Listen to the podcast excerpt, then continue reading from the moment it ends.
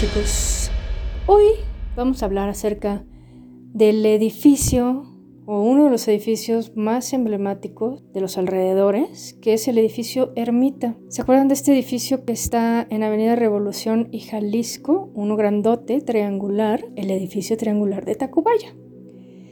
Que lo construyó Mier y Pesado, supuestamente para que con las rentas de los departamentos se pudiese ayudar y aportar a acciones altruistas a los viejitos y a los niños. Este edificio fue un encargo de la viuda de Mier, que era la duquesa de Mier, era una duquesa. Y a la duquesa, pues no le fue como muy bien en la vida, entonces se murió su esposo y se murió su hijo de cuna. Entonces, por eso fue que ella eh, mandó hacer este edificio en memoria a su esposo y a su hijo. Y lo dedicó pues a eso. Se dio a la Fundación Mier y Pesado para que a través de las rentas, que además estaban congeladas, se diera asistencia a estas personas. Yo soy Natalia Herramienta y esto es Las Crónicas del Escandón.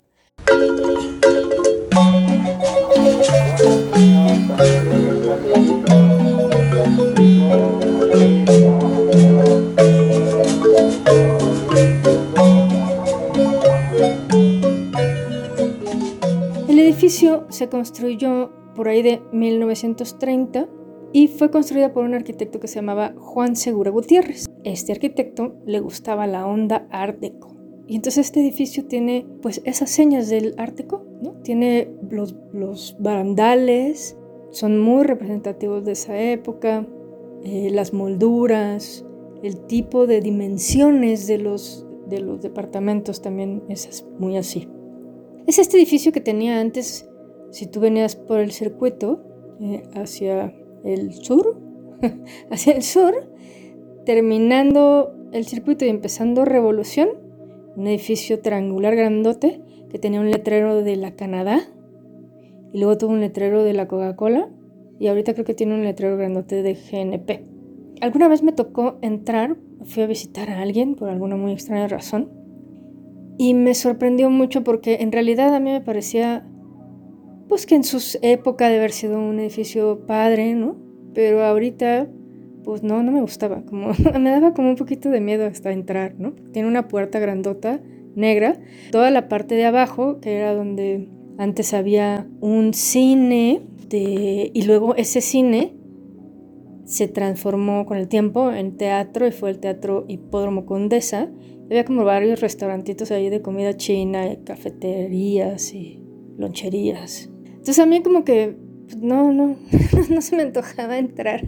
Pero bueno, pues una vez entrando me sorprendí de la belleza del edificio por dentro. Por dentro es precioso. Es precioso. Tiene unos pasillos muy amplios, muy iluminados porque en medio del, edificio eh, tiene un tragaluz enorme, con la misma forma del edificio pseudo triangular, que ilumina todos los pasillos, que tienen algunas plantitas por ahí y andan algunos gatos libres. Y eso se me hizo muy bonito, sentir este espacio enorme cuando iba entrando, abrir la puerta y ver este pasillo grandototote con la luz del atardecer, muy bonito. Los departamentos también, o el departamento que a mí me tocó visitar, bastante grande, con techo alto, piso de madera, también sus detallitos Art Deco. Hay 78 departamentos y son 7 pisos. Algunos son más amplios que otros, son como de diferente tamaño, pero todos están muy, muy iluminados. Tienen como su propia vista y están muy bonitos, la verdad. En este edificio em, también ha vivido gente bastante interesante, como el escritor Rafael Alberti, el asesino de Trotsky, que se llamaba Jaime Mercado del Río, Ana Torroja, Rocco y Pacho, La maldita vecindad, Langston Hughes. Langston Hughes era un poeta, novelista afroamericano que parecía muy, muy mexicano, o cubano tal vez, y fue un hombre que además de tener varios escritos, también fue reportero, me parece, fue una persona importante para el renacimiento del barrio de Harlem en Nueva York. Él como también impulsó ahí esa onda. También vivió el baterista de Three Souls in My Mind y sirvió como locación para un corto de Alfonso Cuarón llamado Cuarteto para Fin del Tiempo, que hay quienes dicen que es como el primer ensayo antes de la película Gravity. Yo no creo, pero a lo mejor es como el mismo tema, pero en fin, eso solo lo sabe él. Es un edificio muy muy bien construido que ha superado los temblores del 57, del 85, del 2017 sin un rasguño, ¿no? Bueno, sí, sin un rasguño estructural absolutamente. Y también hay por ahí una documentalista que se llama Daniela Jurado, que ha vivido mucho tiempo ahí en ese edificio. Y ella empezó a hacer como una investigación sociológica de lo que podía observar de sus, de, sus alrededores. Y después se le ocurrió pues filmarlo. Y empezó a filmar y terminó haciendo un largometraje sobre la vida de este edificio y sus habitantes. El largometraje se llama Ermitaños y habla, entre otras cosas, sobre la problemática de los chicos de su generación. En este edificio ha vivido gente también, en su mayoría solteros o que no quieren tener hijos. Y su generación pues está como en esta problemática mental acerca de tener o no tener hijos o seguir o no seguir las vidas arquetípicas de los mexicanos. Entonces, este largometraje habla acerca de cómo su generación enfrenta la soledad, el miedo a la libertad y la angustia que les genera esto, y toma como elemento común a los gatos de los vecinos. Está interesante el documental, búsquenlo por ahí. Debe tener una página de internet, se llama Ermitaños y me parece que, no sé si este año es que deba de salir en, salas alternativas y cosas de estas. Está interesante el documental para la gente que le interesan ese tipo de cosas. Y bueno, el edificio eh, hace poco entró como en conflicto porque en plena pandemia les ocurrió pedirle a los inquilinos que se fueran. Ya estuvo, sálganse. Ya ha pasado mucho tiempo, ya váyanse de aquí. El chico de comunicación de la Fundación Miel Pesado, que se llama Eneas Mares, me parece. Eneas Mares, sí.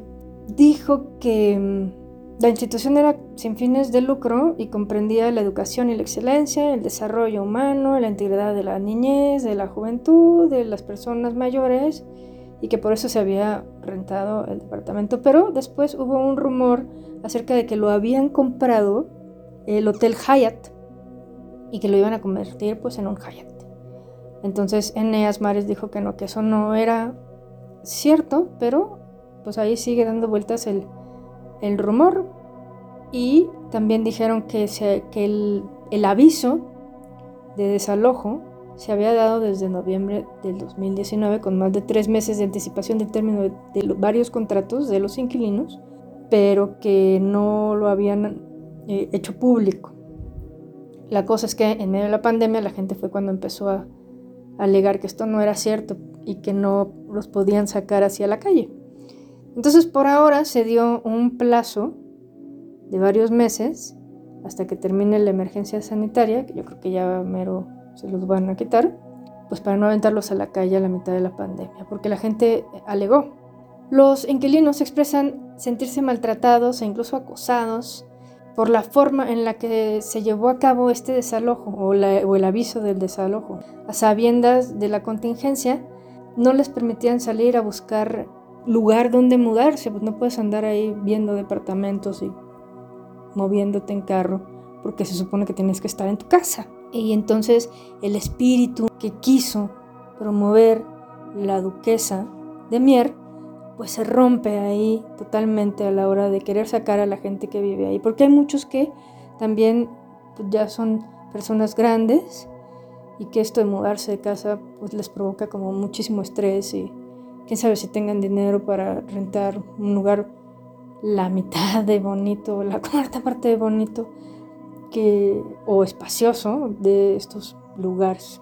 Estas personas, eh, mares, dejaron de responder los mails que llegaban y las llamadas telefónicas que les hacía la gente pues, reclamando ¿no? sobre qué estaba pasando con el edificio y el maltrato a los habitantes y pues simplemente dejaron de contestar. No sabemos en qué va el proceso porque pues como dejaron de contestar no pude investigar entonces, pero les deseamos a todos los chicos chicas señores y señoras que viven ahí, pues que encuentren la mejor solución a este problema y que todo salga de manera perfecta. Los arrendatarios también iniciaron un, chat para poder platicar entre ellos acerca de lo que estaba pasando y llamar a la sociedad. Ese chat, no, no sé cómo se llama, pero pusieron un video y se transmitió por Proceso TV. Pues sí, la gente está como sintiéndose amenazada. Por lo pronto, una constructora que se llama Cova ya fue a visitar el inmueble. Entonces, pues este rumor de que lo había comprado Hyatt para hacerlo un hotel boutique así elegantísimo, conservando eh, el estilo Art Deco y remodelándolo, pues no se ha descartado totalmente. Parece ser que van a desalojar a los inquilinos y van a hacer nuevos departamentos y los van a cobrar carísimos de Nueva York.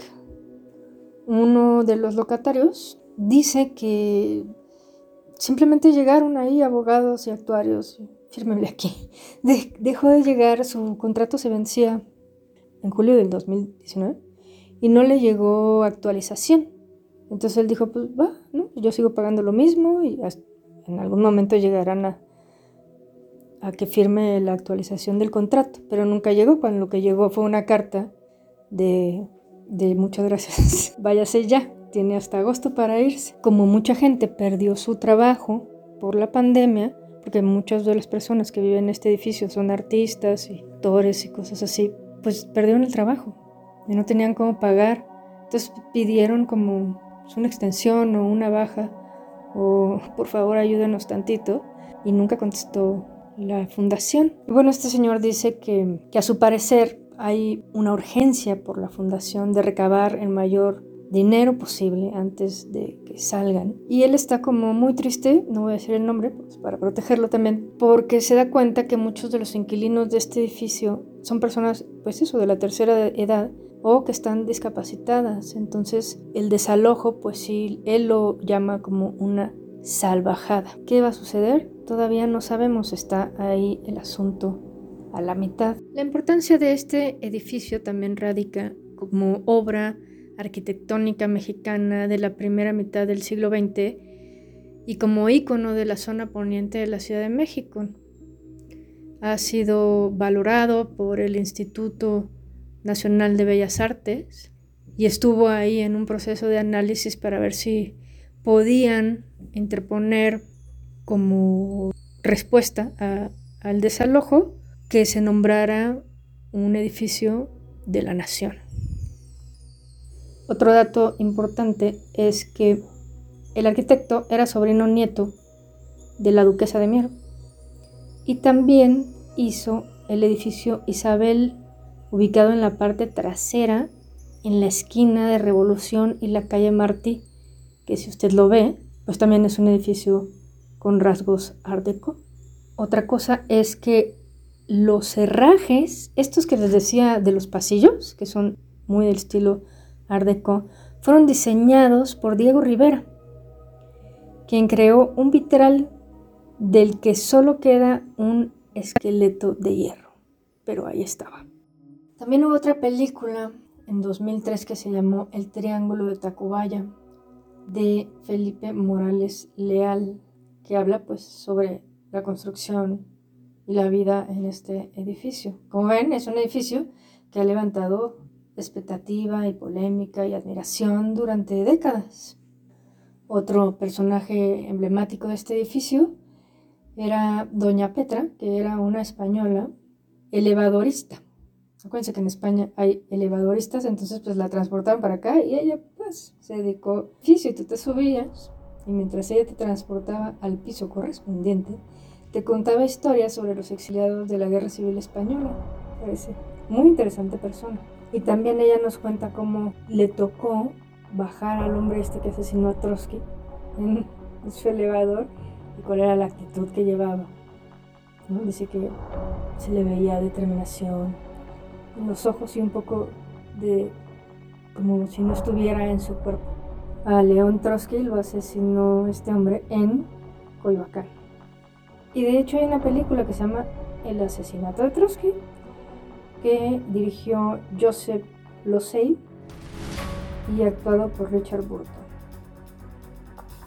¿Cómo fue? Pues fue que Trotsky no seguía las reglas de seguridad que se le habían marcado que debía de tener porque ya había tenido otros atentados a su vida. Pero pues él vivía eh, sin preocupaciones. Entonces, una tarde, alrededor de las 5 y 20, entró un señor a su despacho, vestido con abrigo y sombrero, dejándose que tenía mucha sed, y le solicitó a Trotsky ver un, artículo, mostrarle un artículo, por favor, mostrar este artículo. Y entonces, eh, con ese pretexto, Trotsky y él subieron a su despacho y mientras él se hallaba sentado, el otro se acercó por la espalda y le clavó un piolet, uno de estos artefactos que traes en la mano cuando eres montañista y le golpeas la montaña en el hielo te quedes ahí, el sujeto, es como es un arma. y con ese le dio en la cabeza con todas sus fuerzas Trotsky gritó, la gente se alocó, lograron derribar al, asaltante y lo llevaron al, hospital. Trotsky cayó en coma y falleció al día siguiente, el 21 de agosto de 1940, en la Cruz Verde de México. Esta es la historia del día de hoy sobre el edificio Ermita, no sabemos qué va a pasar. Es un edificio, sí, muy singular, muy representativo. Y si usted tiene tiempo de irlo a ver por dentro, antes de que quién sabe qué cosa vayan a hacer con él, vaya, se lo recomiendo. Acuérdense de la historia, acuérdense de estos lugares increíbles que hay en esta ciudad, en la colonia Escandón y sus alrededores. Estos fueron Natalia Armenta. Y eso es todo por ahora. Cuídense, cuiden a los demás, sean felices.